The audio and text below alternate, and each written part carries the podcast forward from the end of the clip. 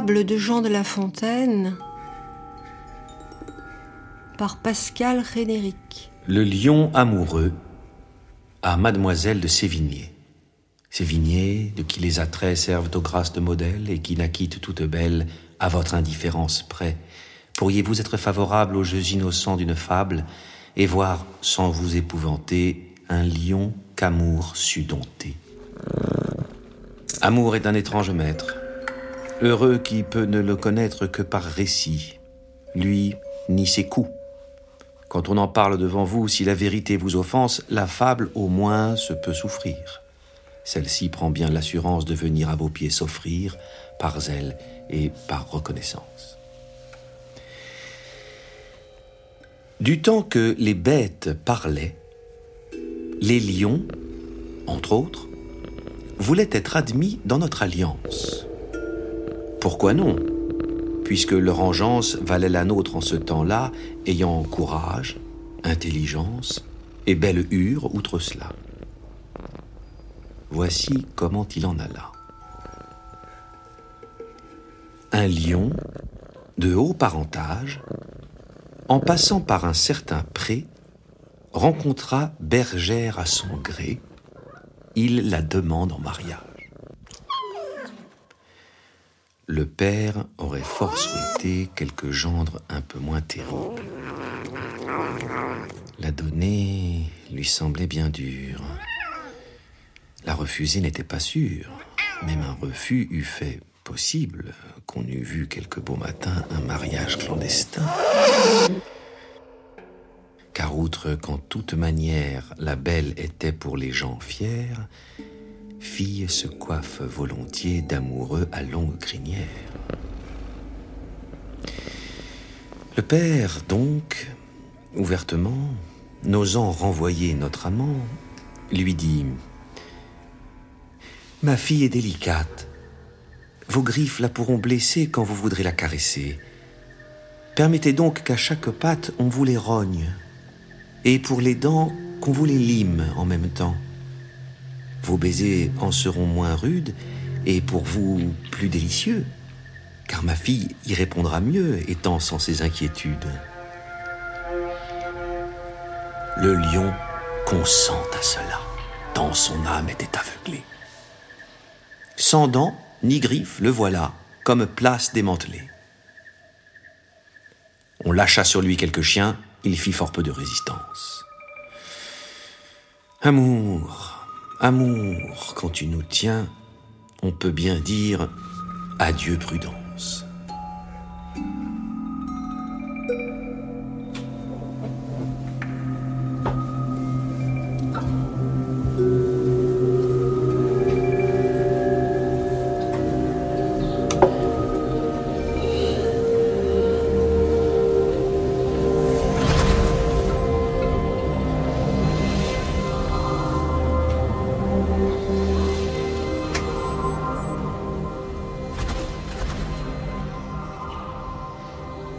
Des fables de La Fontaine avec Macha Makeyev. Le renard et la cigogne.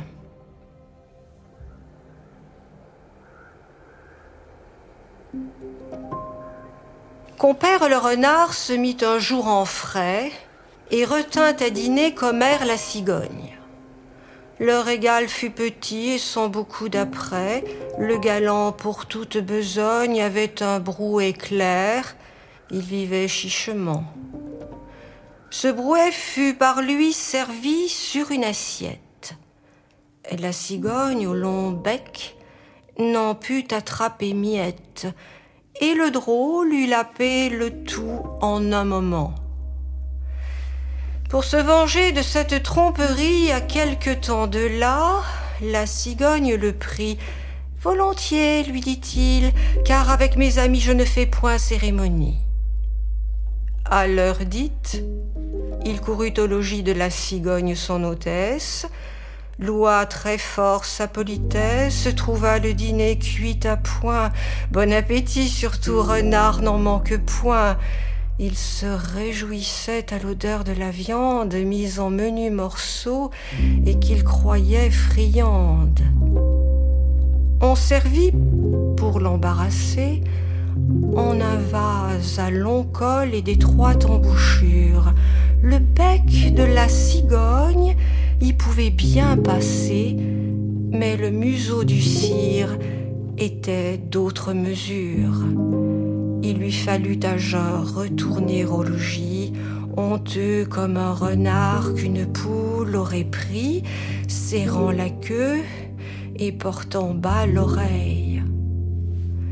Trompeur, c'est pour vous que j'écris.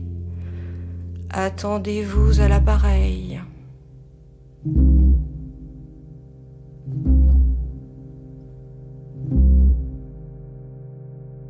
Les animaux malades de la peste. Un mal qui répand la terreur, mal que le ciel en sa fureur inventa pour punir les crimes de la terre, la peste, puisqu'il faut l'appeler par son nom, capable d'enrichir en un jour l'acquéron, faisait aux animaux la guerre. Ils ne mouraient pas tous, mais tous étaient frappés.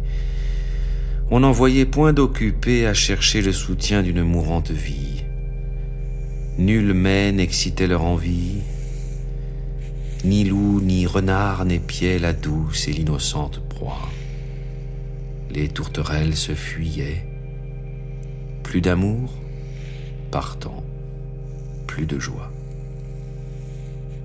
Le lion tint conseil et dit Mes chers amis, je crois que le ciel a permis pour nos péchés cette infortune. Que le plus coupable de nous se sacrifie au trait du céleste courroux. Peut-être il obtiendra la guérison commune. L'histoire nous apprend quand de tels accidents ont fait de pareils dévouements. Ne nous flattons donc point.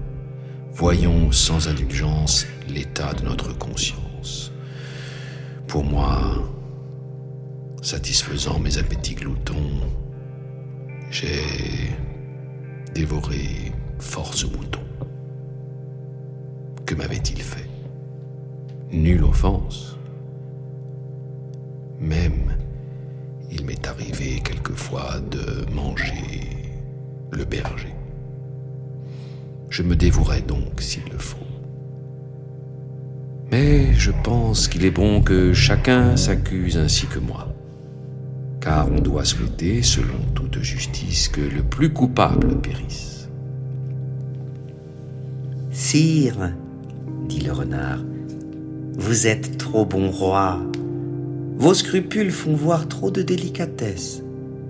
Eh bien, mangez mouton, canaille, sans espèce, est-ce un péché? Non. Non, vous leur fîtes, Seigneur, en les croquant beaucoup d'honneur.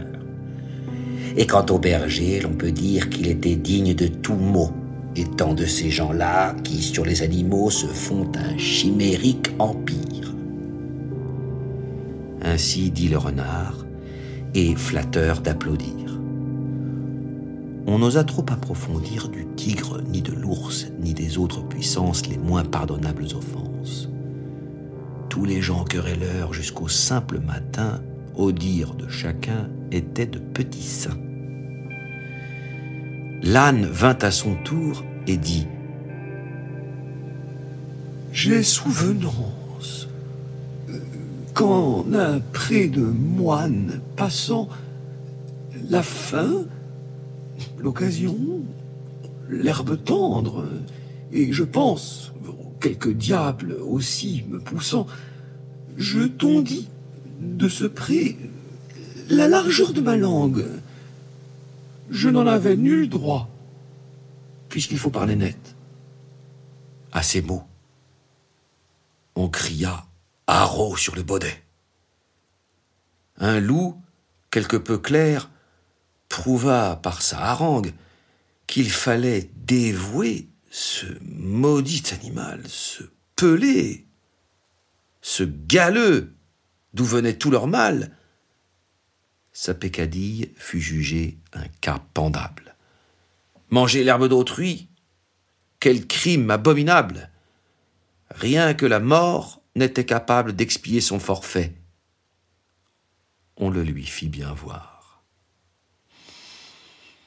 Selon que vous serez puissante ou misérable, les jugements de cour vous rendront blanc ou noir. Les deux pigeons. Deux pigeons s'aimaient d'amour tendre. L'un d'eux, s'ennuyant au logis, fut assez fou pour entreprendre un voyage en lointain pays. L'autre lui dit Qu'allez-vous faire? Voulez-vous quitter votre frère? L'absence est le plus grand des maux. Non, pas pour vous, cruel. Au moins que les travaux, les dangers, les soins du voyage changent un peu votre courage. Encore, si la saison s'avançait davantage, attendez les zéphyrs. Qui vous presse Un corbeau tout à l'heure annonçait malheur à quelque oiseau. Je ne songerai plus que rencontre funeste, que faucon, que réseau.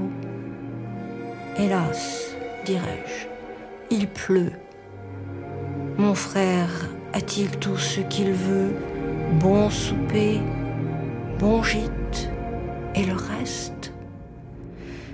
Ce discours ébranla le cœur de notre imprudent voyageur. Mais le désir de voir et l'humeur inquiète l'emportèrent enfin. Il dit Ne pleurez point. Trois jours au plus rendront mon âme satisfaite. Je reviendrai dans peu, compter de point en point mes aventures à mon frère. Je le désennuierai. Quiconque ne voit guère n'a guère à dire aussi. Mon voyage dépeint vous sera un plaisir extrême. Je dirai, j'étais là telle chose m'a vain. Vous y croirez être vous-même.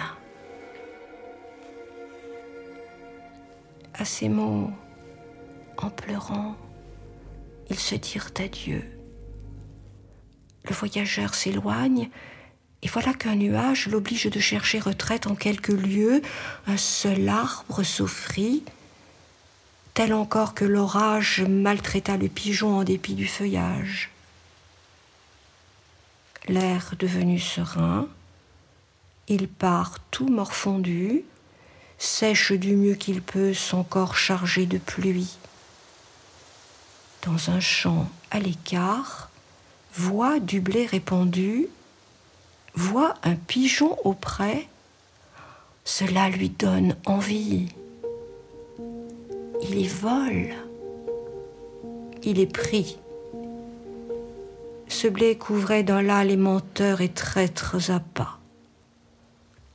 Le là était usé si bien que de son aile, de ses pieds, de son bec, l'oiseau le rompt enfin. Quelque plume y périt, et le pis du destin fut qu'un certain vautour à la serre cruelle vit notre malheureux qui, traînant la ficelle et les morceaux du lac qui l'avaient attrapé, semblait un forçat échappé. Le vautour s'en allait le lier, quand des nus font à son tour un aigle aux ailes étendues. Le pigeon profita du conflit des voleurs, s'envola, s'abattit auprès d'une masure, crut, pour ce coup, que ses malheurs finiraient par cette aventure. Mais un fripon d'enfant, cet âge et sans pitié, prit sa fronde et du coup tua plus d'à moitié la volatile malheureuse qui, maudissant sa curiosité, traînant l'aile et tirant le pied demi-morte et demi-boiteuse, droite au logis s'en retourna. Que bien, que mal, elle arriva sans autre aventure fâcheuse. Voilà nos gens rejoints, et je laisse à juger de combien de plaisir ils payèrent leur peine. Amant, heureux amant, voulez-vous voyager? Que ce soit aux rives prochaines Soyez-vous l'un à l'autre un monde toujours beau, toujours divers, toujours nouveau. Tenez-vous lieu de tout, comptez pour rien leur reste.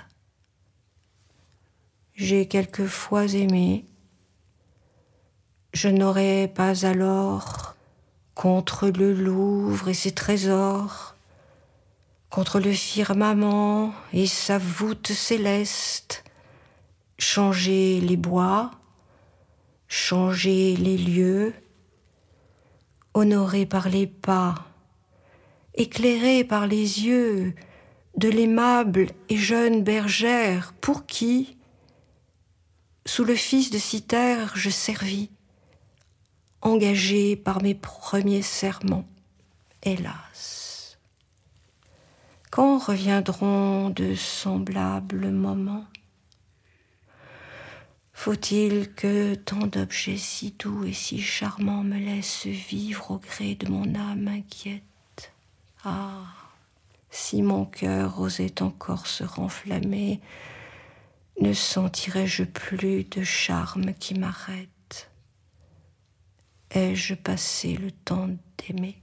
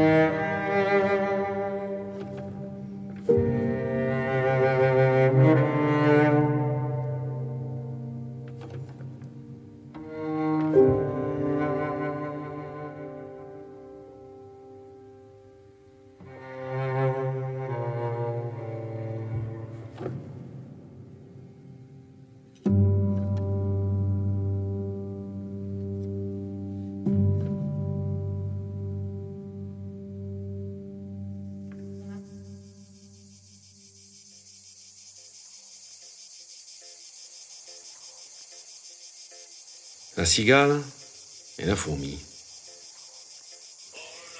La cigale, ayant chanté tout l'été, se trouva fort dépourvue quand la bise fut venue. Pas un seul petit morceau de mouche ou de vermisseau. Elle alla crier famine chez la fourmi, sa voisine, la priant de lui prêter quelques grains pour subsister jusqu'à la saison nouvelle. Je vous paierai, lui dit-elle, avant l'août, foi d'animal, intérêt principal. Ah, la fourmi n'est pas prêteuse, c'est là son moindre défaut. Que faisiez-vous au chaud dit-elle à cette emprunteuse. Euh, nuit et jour, à tout venant, je chantais, ne vous déplaise. Vous chantiez? Je suis fort aise. Eh bien, dansez maintenant.